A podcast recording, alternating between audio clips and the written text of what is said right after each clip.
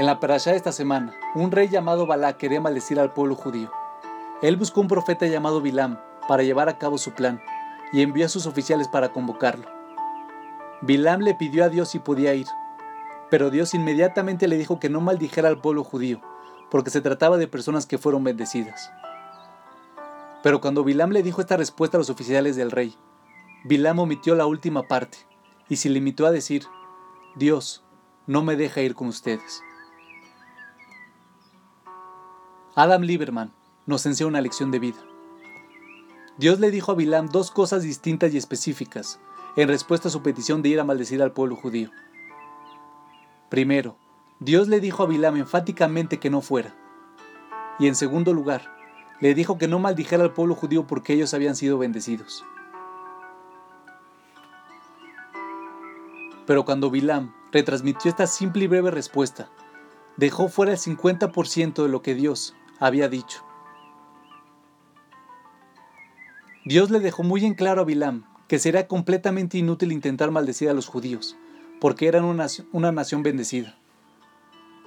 Pero un profeta arrogante como Bilam nunca se atrevería a admitir que sus propios poderes tenían limitaciones. Así que en vez de decirle a los delegados del rey que Bilam era simplemente el hombre equivocado para el trabajo y que sería completamente ineficaz e incapaz de llevar a cabo las órdenes del rey, prefirió omitir todo esto y le pasó la pelota a Dios declarando que Dios no la había permitido ir.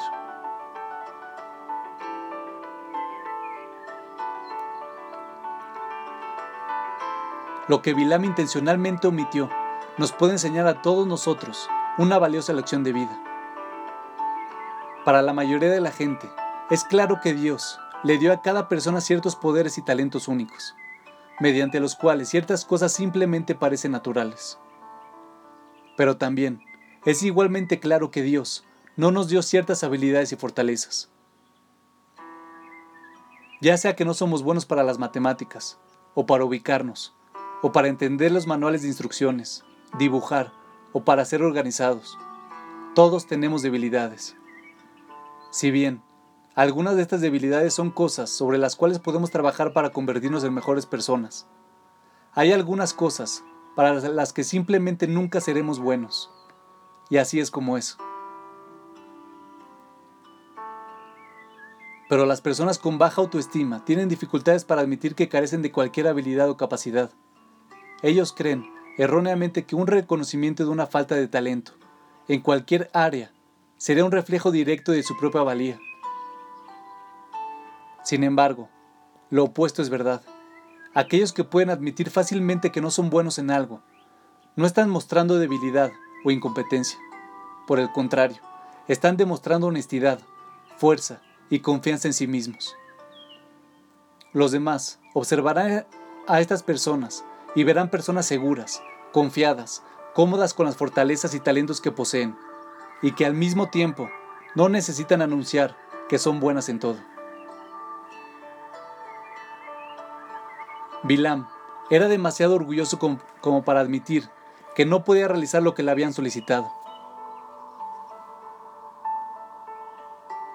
Aprendemos que la próxima vez que nos pidan realizar algo para lo cual no somos tan buenos, o quizás somos absolutamente incapaces de hacerlo, contrariamente a lo que Bilam creía, al declarar que no eres la persona adecuada para el trabajo, en realidad, eso te hace quedar bien frente a sus ojos, porque significa que tienes la confianza para decirlo. Esta actitud también comunica el mensaje de que cuando realmente te involucres en una tarea, sin duda, estás seguro de que puedes ofrecer grandes resultados.